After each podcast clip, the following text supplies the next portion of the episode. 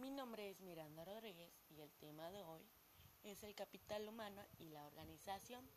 Pero antes me gustaría explicarles qué es el, qué es el capital humano. Es la suma de los conocimientos, habilidades y capacidades de las personas que forman parte de una organización y que pueden ser utilizadas para lograr los objetivos de la misma. La importancia del capital humano en las organizaciones es vital. Características del factor humano. No pueden ser propiedad de la organización a diferencia de otros recursos. Las experiencias, conocimientos, habilidades son intangibles. Puede ser incrementado mediante el descubrimiento y mejoramiento.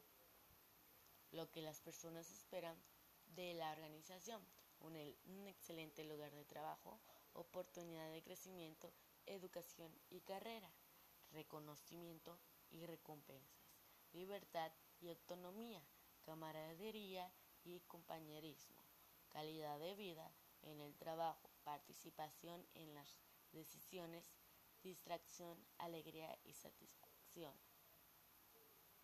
Lo que realmente la organización espera de las personas.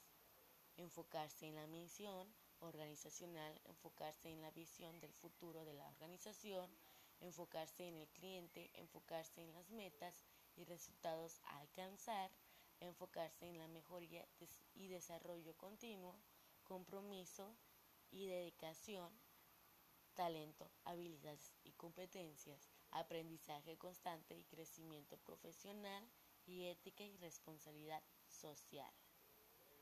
Aspectos de línea y staff de la administración del personal. ¿Alguien tiene alguna idea de lo que es línea administrativa? ¿No?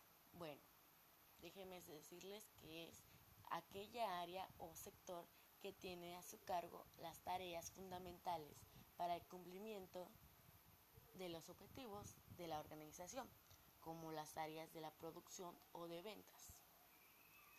Staff. ¿Alguien igual tiene alguna idea acerca de lo que es el staff administrativa del personal? ¿De verdad nadie? Bueno, pues déjenme contarles que es aquellas áreas que realizan las tareas que si bien son necesarias para un buen logro de los objetivos centrales, no son impredecibles o pueden ser externalizadas, como el procesamiento de la información.